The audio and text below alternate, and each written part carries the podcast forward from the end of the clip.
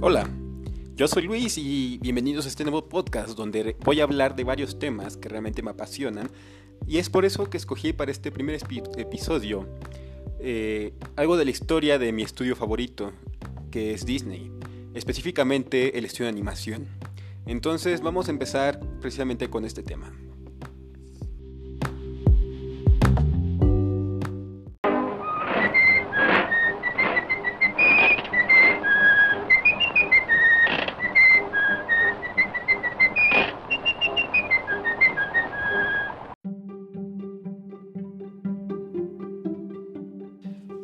1937, Walter Elias Disney y su equipo de animadores cambiaron la idea que los espectadores tenían acerca de lo que era una película. Esto pasó cuando presentaron Blancanieves y los Siete Enanos como el primer largometraje animado, al menos en América. Este hito en la historia de la animación le abrió el camino a este gigante de la animación, iniciando décadas de películas que han sido aclamadas por el público. Hay tantas películas en la colección de Disney que podemos agruparla en ocho eras tomando en cuenta el estilo que se usa en la animación y la época en la que fueron hechas. El día de hoy vamos a viajar a través de estas eras y vamos a platicar un poco de las características que define a cada una y las películas que las integran. Así que vamos a empezar por el principio. Vamos a regresar a 1937 con la primera película animada de Disney, Blancanieves, que inició la que vamos a conocer como la Era Dorada, que va de 1937 a 1942. Otras películas que podemos encontrar en esta era son Pinocho, Fantasía, Dumbo y Bambi. Una de las características más importantes de esta era es que todas estas creaciones fueron supervisadas por Walt en persona.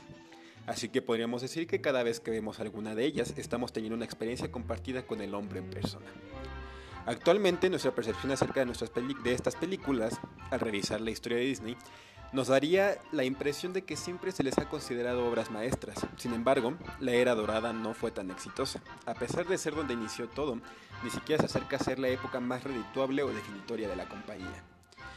Por ejemplo, tenemos que Fantasía fue una tan desastrosa que tuvieron que convertir lo que era solo un corto animado en una película de duración completa, con la esperanza de que ésta les ayudara a salir de la depresión financiera que los trabajos anteriores habían creado. Esta película fue Dumbo, lo cual, pensándolo bien, es algo obvio, tomando en cuenta que es una película que dura poco más de una hora. Otra característica de esta era es el uso contrastado de los personajes tiernos y las escenas conmovedoras contra cambios drásticos e imágenes y temas oscuros y terroríficos. Estos cambios sirven para tener a la audiencia en constantes cambios emocionales y tenerlos con la atención puesta en la pantalla. Por ejemplo, tenemos en Blancanieves que vemos a una chica cantando melodías dulces con animales en el bosque, a la misma chica siendo atraída a ese mismo bosque para ser brutalmente asesinada. Hubiera sido muy sencillo simplemente aceptar el fracaso financiero y terminar con, con todo, pero por suerte Walter era muy perseverante, vio las promesas que sus sueños le hacían y siguió adelante.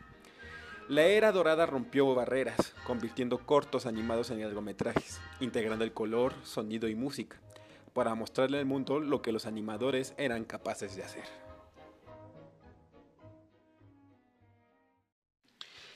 Continuamos entonces con el periodo de la guerra, que va de 1943 a 1949. Esta era va a incluir a las películas Saludos Amigos, Los Tres Caballeros, Música Maestro, Diversión y Fantasía, Ritmo y Melodía y dos personajes fabulosos que casi todos conocen mejor como la leyenda de Sleepy Hollow, estos filmes van a marcar una época en la historia de Disney donde que prácticamente nadie conoce. Esta es una época experimental y siendo honestos un poco extraña. Siendo importante mencionar que durante este tiempo el estudio fue financiado por el gobierno de los Estados Unidos, permitiendo que el ahora diezmado equipo de animación jugara con los estudios de dibujo y la música. Es un periodo en el que se vive la Segunda Guerra Mundial. Los hombres son llamados al combate, las mujeres se quedan en casa y trabajan para intentar mantener la economía a flote. A esta era también se le puede llamar la era de las películas paquete, pues cada una de estas películas se va a componer de diversos cortos que se unen para crear un largometraje. Entonces vamos a hablar específicamente de dos casos de esta era, las películas de Saludos Amigos y Los Tres Caballeros. Estas son importantes y únicas en esta era, por la razón por la que fueron hechas. El gobierno de los Estados Unidos le comisionó a Walt Disney a hacer un viaje de vuelo a voluntad a los países al sur de su frontera, y estas películas que fueron producidas al regresar de su viaje son de hecho una especie de diplomacia activa. y un tributo al amor que el equipo de Walt se ganó en los pobladores de aquellos países que visitaron. Estas dos películas además fueron las primeras prácticamente en mezclar la animación con la acción real. La película de esta era hicieron ganancias aceptables en el mercado doméstico, solo a nivel nacional, pero al no poderse distribuir mundialmente realmente sufrieron pérdidas. Hoy estas películas de hecho no son tan fáciles, tan fáciles de conseguir, se pueden ver principalmente en los hoteles de Disney o de vez en cuando en Disney Channel. No es la época más reconocible del estudio, pero la experimentación y las nuevas ideas surgidas aquí sentaron las bases para la época de plata. La era de plata va de 1950 a 1967. Aquí tenemos a Cenicienta, Alicia en el País de las Maravillas, Peter Pan, La Dama y el Vagabundo, La Bella Durmiente, un Dálmatas, La Espada en la Piedra y El Libro de la Selva. Esta es la era en la que casi todos pensamos al hablar de animación en Disney. No solo porque se le considera como la más definitoria, sino porque estos filmes fueron los últimos en ser producidos cuando Walt vivía. De hecho, El libro de la selva fue la última película en la que él contribuyó antes de su muerte el 15 de diciembre de 1966. También la podemos encontrar como la era de la restauración, porque fue cuando el estudio reevalúa la manera en la que quería contar las historias y qué historias eran las que quería contar, regresando un poco al trabajo de Walt durante la era dorada. Aquí tenemos la gran influencia de Mary Blair. Mary Blair es una ilustradora de Disney que, empieza a trabajar con ellos durante la época de la guerra y hace muchos bocetos con un estilo muy distintivo. Este estilo influye mucho en la manera en la que se animan estas nuevas películas. A diferencia de la época dorada, en esta era los creativos bajan el tono aterrador de sus historias, dando lugar a, escenas más familiares. Aunado esto a un estilo más basado en pinturas, debido a la influencia que ya, que ya habíamos platicado de Mary Blair convirtiendo entonces estas películas en algunas de las más queridas por los fans del estudio. Si además de esto sumamos la adición de los hermanos Sherman a los estudios, tenemos que en esta era encontramos algunas de las canciones más icónicas de la Casa del Ratón. El éxito también se expandió a las producciones de acción real, por ejemplo con Mary Poppins. Entonces, en esta era se consagra la música como parte integral de las animaciones de Disney.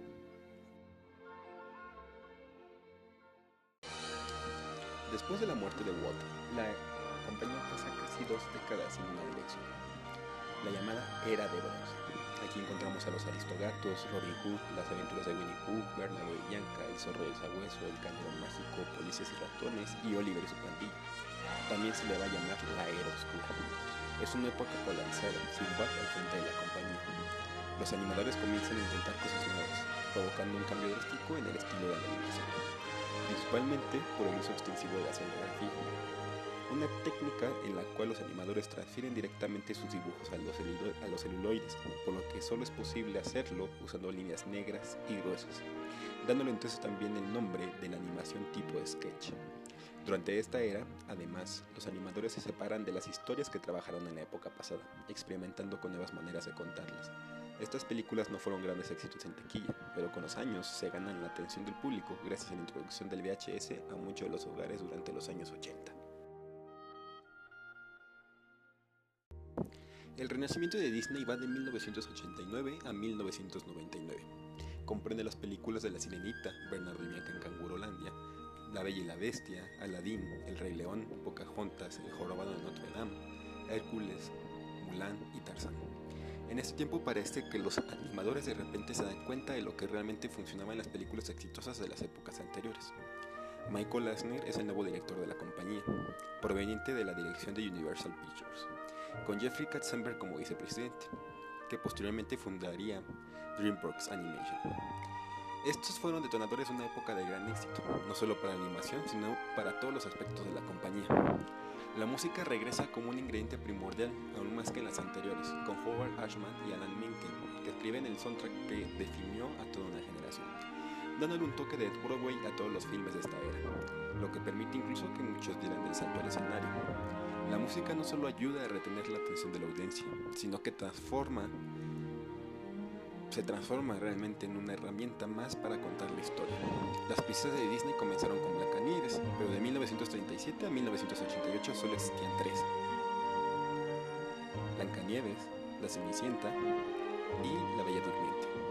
El Renacimiento las trae de vuelta, formando la impresión que tenemos de ellas actualmente.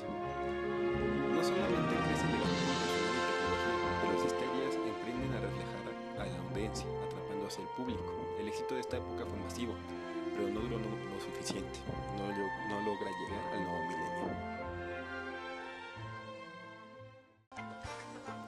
A veces, cuando subimos mucho, el único camino es hacia abajo. Esta es el inicio de la era post-renacimiento, del 2000 al 2007. Incluye Fantasía 2000, Dinosaurio, Las locuras del emperador, Atlantis, Lilo y Stitch, El planeta del tesoro, Tierra de osos, Vacas vaqueras, Chicken Little y La familia del futuro. Los animados de nuevo tratan de reír, como el de bronce, y por eso a esta también se le va a llamar una era oscura, caracterizada por la inhabilidad del estudio para competir contra la forma de contar historias de Pixar reflejada en un cambio hacia historias completamente originales. Pero igual notamos el impacto que Pixar tuvo en Disney al cambiar a un nuevo estilo de animación por computadora, empezando con Dinosaurio, dando pasos tan valiantes. La mayoría de estas películas no son memorables para la mayoría de los fans, que consideran que esta es una época de transición. Un cambio en la dirección del estudio, con Bob Iger al frente de la compañía y John Lasseter a cargo tanto de Pixar como de, de Disney Animation Studios, abriría el camino a algo grande. El resurgimiento de Disney abarca del 2008 al 2017, con películas como Walt, La princesa y el sapo, Enredados, Winnie the Pooh, Ralph el demoledor, Frozen, Grandes héroes, Zootopia, Moana.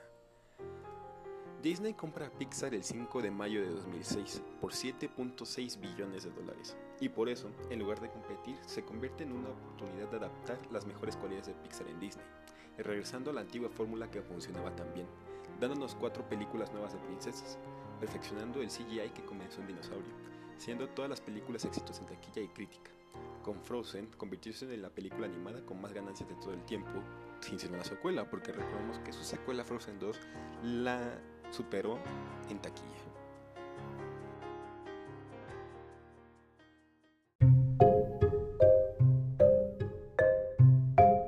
Y eso nos deja en la época actual. John Lasseter fue reemplazado por Jennifer Lee en el 2017.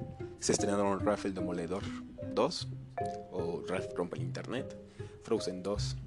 Son las únicas dos películas de esta nueva supuesta era que tenemos hasta el momento. Tenemos también en plan de otra película que es Raya and the Lost Dragon y dos películas aún más que se encuentran sin título, en fase de desarrollo para estrenarse el 24 de noviembre de 2021 y la otra para el 23 de noviembre de 2022 es interesante ver cómo ahora el estudio va a ir avanzando bajo esta nueva dirección de Jennifer Lee, y es por eso que a este se le podría considerar el inicio de una nueva era.